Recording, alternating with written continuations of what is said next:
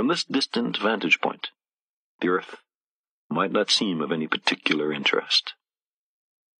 But for us, it's different. Consider again that dot. That's here. That's home. That's us. On it, everyone you love, everyone you know, everyone you ever heard of, every human being who ever was. En este instante en el que estás respirando e interpretando la realidad desde lo que te dejan percibir tus cinco sentidos, estás en un planeta al que llamamos Tierra. Un planeta rocoso que da vueltas alrededor de una estrella llamada Sol, que ocupa la tercera posición en el sistema solar, que es parte de la nube interestelar local. A su vez, de la burbuja local, está ubicada en el cinturón de Gould, más específicamente en el brazo de Orión. Las estrellas que vemos todas las noches en el cielo, si es que aún no está invadido por las luces de las grandes ciudades, pertenecen al brazo de Orión, que es la primera gran estructura a la que pertenecemos, grandes en el sentido galáctico. Es un larguísimo arco estelar de 10.000 años luz de longitud y 3.500 de ancho.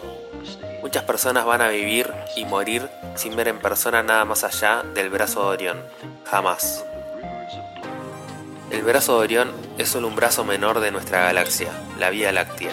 Las galaxias son gigantescas organizaciones cósmicas compuestas por estrellas, nubes de gas, planetas, polvo, materia oscura y creemos que energía oscura, unidos por la atracción de su gravedad en una sola estructura.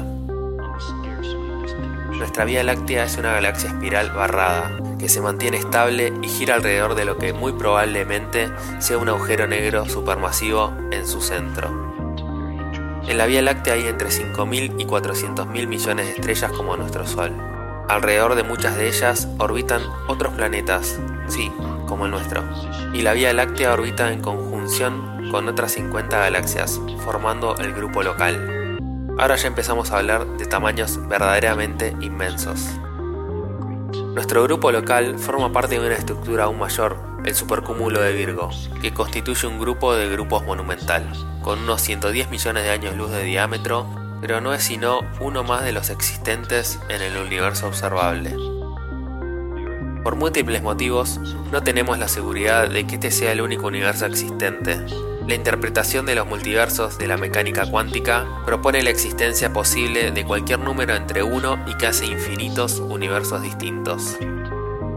De momento nosotros lo llamamos universo local, suponiendo, claro está, que no nos estamos dividiendo constantemente en muchos más. Este episodio nació a raíz de una fotografía llamada Un punto azul válido es una fotografía de la Tierra tomada por la sonda espacial Voyager 1 desde una distancia de 6.000 millones de kilómetros. En la foto se puede observar un vacío oscuro algunos rayos de sol y en un mínimo detalle, en un mínimo píxel, se distingue un pequeño punto azul. La foto fue tomada el 14 de febrero de 1990. Sí, en mi cumpleaños. En 2001 fue seleccionada por Space.com como una de las 10 mejores fotos científicas espaciales de la historia. Carl Sagan, que fue un astrónomo, astrofísico, cosmólogo, astrobiólogo, escritor y divulgador científico, usó este nombre para una de sus obras inspirándose en esta fotografía. Sé que todos tenemos problemas en nuestro día a día, sé que a veces uno se, se angustia, le genera ansiedad, las cosas que pasan en el día a día y pensando en su futuro o pensando en su pasado o pensando en su presente. Pero cuando pase eso, cuando te abrume tu día a día, cuando estés sobrepasado, cuando no encuentres una salida, acordate que sos parte de este planeta llamado Tierra que pertenece a un universo gigantesco, tal vez inabarcable, y que somos solo un instante en este mar infinito. to me. It underscores our responsibility.